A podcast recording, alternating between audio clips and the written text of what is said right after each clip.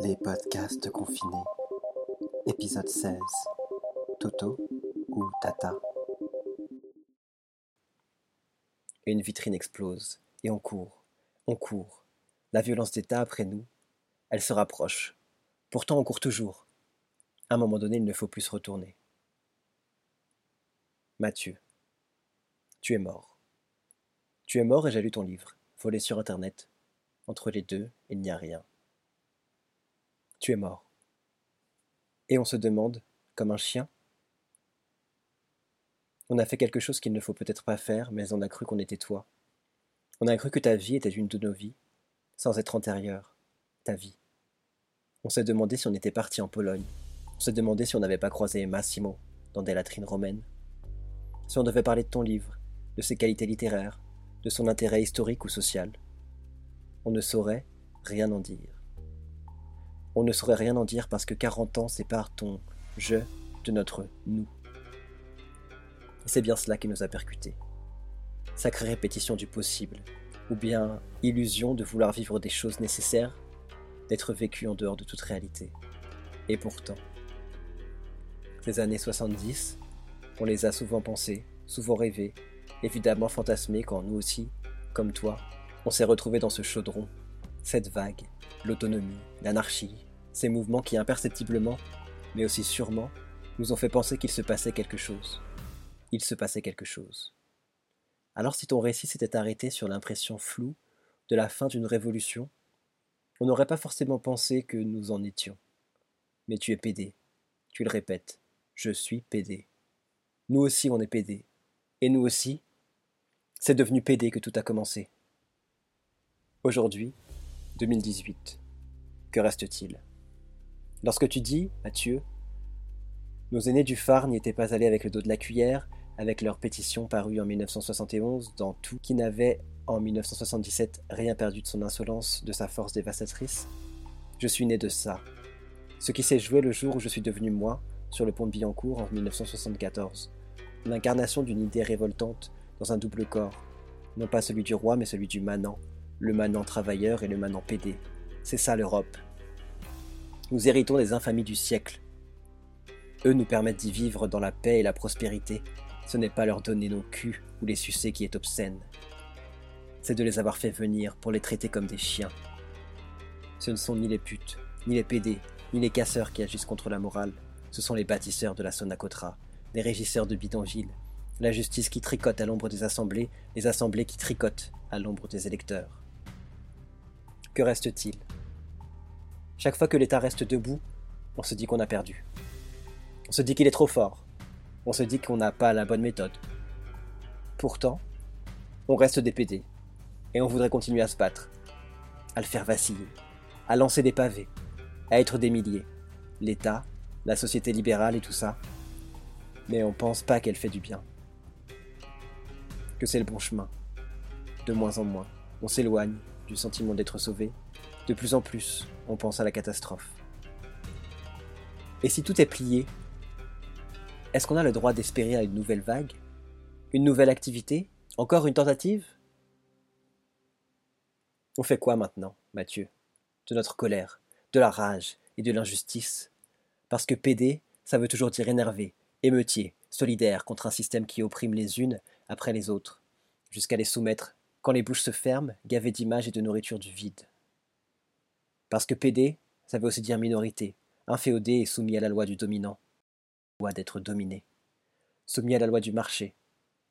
Le système, on semble l'avoir tous accepté, parce que le sexe est plus trop réprimé, le sexe est normalisé, alors il ne serait plus révolutionnaire. Notre sexe ne serait plus moralisé, et on n'en peut plus de remercier la nation qui nous a sauvés de notre cancer, effroyable, sans fin. Et pourtant, en un instant, un changement d'humeur, un retour proto-fasciste et à mort la pédale. La vérité, l'État continue à les maltraiter par milliers, les minorités, les pauvres et les immigrés. Comme nous avant, mais plus vraiment maintenant. La propagande a bien fait son travail, balançant sans subtilité, à nous les homos, le rêve consommatoire, les muscles à pas cher, les érections sans fin. À bas les tasses, vive la surconsommation des culs, mais en privé s'il vous plaît. Aujourd'hui, À l'heure du post-sida en Occident, les trithérapies nous rendent indétectables, le Truvada et le TPE calment la peur, et puis le mariage, cerise sur le gâteau d'une assimilation qu'on pourrait dire parfaitement huilée. Fini de tout emprisonner dans l'idée que tout est plié. Alors on nous dira qu'on est parano, que oui, tous les gays ne peuvent pas s'habiller au BHV, mais quand même on est mieux qu'avant.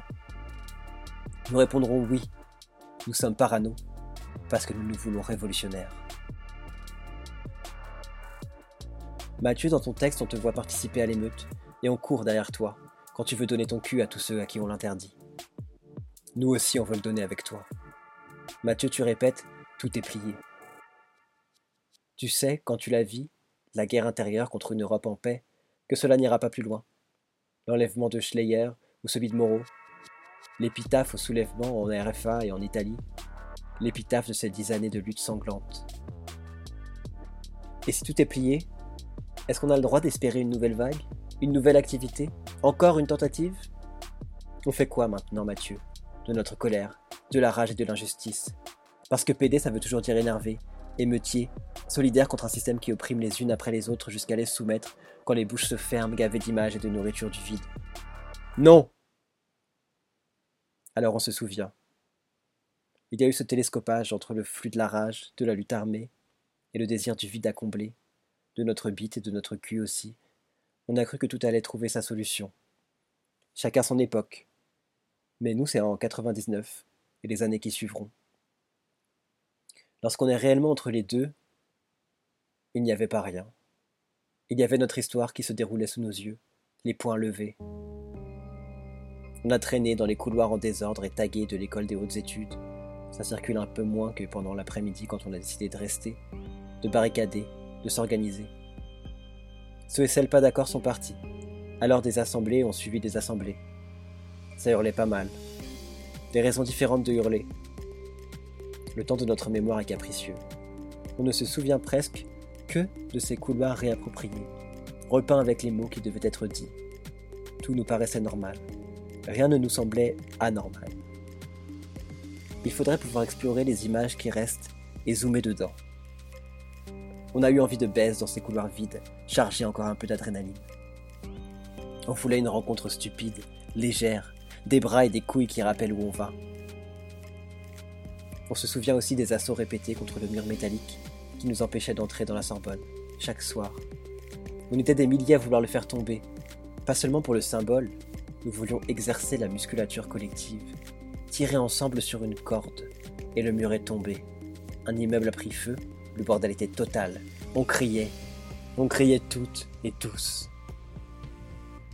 On se souvient des manifs, de la lacrymo et des abribus qui éclatent. On n'était plus tout seul dans la masse humaine, simulée en marée, avant, arrière, et on cherchait sans cesse celui qui nous avait ouvert ses bras à la première nuit. Nous qui avions pris cela pour de l'amour, pour toujours. Nous qui avions cru que cela irait quelque part. Il n'a jamais voulu embrasser à nouveau il n'a jamais ouvert ses bras à nouveau. Et le mouvement s'est terminé dans des salles d'audience du tribunal de Paris.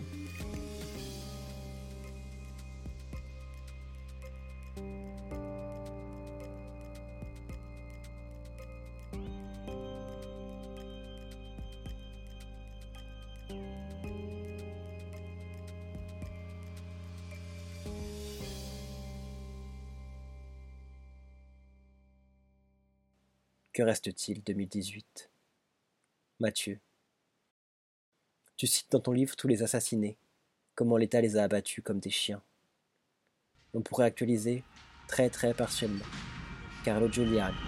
20 luglio 2001. Alle 17.27 a Genova, in piazza Limonda, rimane ucciso negli scontri di piazza che accompagnano i lavori del G8 il giovane Carlo Giuliani.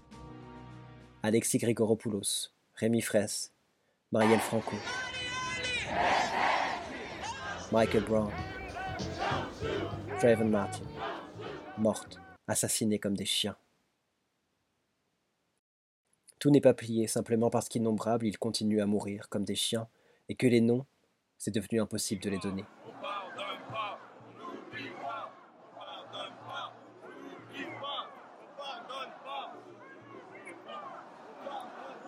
Mais nous, on pense que c'est pas plié. Que nous, les PD, on peut participer au temps à venir, au temps de la guerre légitime. Nous pourrons aussi être ces corps souples, toniques, réactifs, ces corps qui brisent et qui cassent, ces corps, si parfois sifflés, seront ovationnés. Tout n'est pas plié, simplement parce qu'innombrables ils continuent à mourir comme des chiens, et que les noms, c'est devenu impossible de les donner. Et si ça a raté il y a des années, et si les homos, beaucoup, pensent à collaborer, on peut commencer à une poignée. Mathieu, tu ajoutes Nous ne vous laisserons pas un instant de paix tant que vous vacillerez. Ça a duré dix ans, ça vous a transformé. Vous êtes plus retors encore aujourd'hui que vous étiez hargneux hier. Et nous sommes vaincus. Et nous avons plié. Et nous ne cessons pas de chercher dans nos cœurs. Et le pli de nos cerveaux, les méandres de nos émotions, ce qui a fait l'échec. La part que nous y avons eue, nous sommes de PD, des hommes qui prennent leurs responsabilités morales. Alors nous voulons suivre la voie, chercher pourquoi ça s'est terminé et pourquoi on en est là. Toto ou Tata? Non. Tata et Toto. Entre les deux, il n'y a rien. Pas de demi-mesure. Entre le fascisme, l'individualisme libéral, capitaliste, et l'anarchie, l'émancipation, la lutte, il n'y a rien.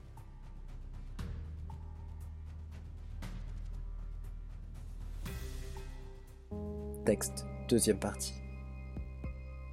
Ce texte aurait dû se terminer comme ça, sur cette touche émeutière de violence romantique. Mais elle ne suffit pas.